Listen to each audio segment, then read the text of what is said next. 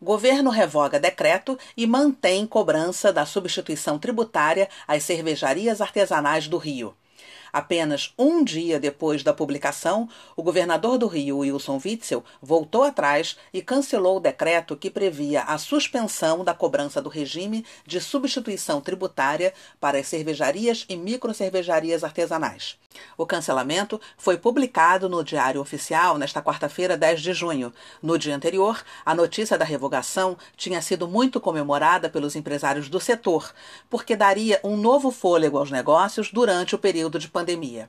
Com o regime de substituição tributária, as cervejarias voltam a pagar antecipadamente o ICMS das etapas subsequentes do processo de venda, o que prejudica o fluxo de caixa e impede a realização de investimentos.